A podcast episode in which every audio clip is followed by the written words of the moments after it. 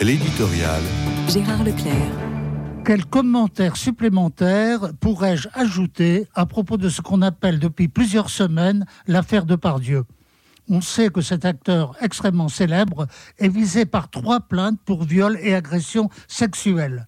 Certains ont pris sa défense au nom de la présomption d'innocence dès lors que la justice ne s'est pas prononcée et se sont même indignés avec le président de la République du lynchage dont Gérard Depardieu est l'objet.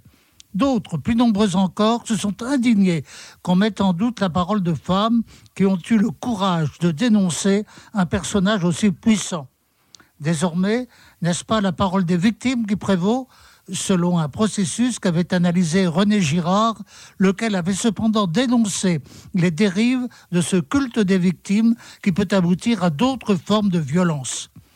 Néanmoins, on peut considérer comme un progrès le fait que des femmes victimes de prédateurs prennent enfin la parole et soient entendues, à condition que les processus de la justice soient respectés.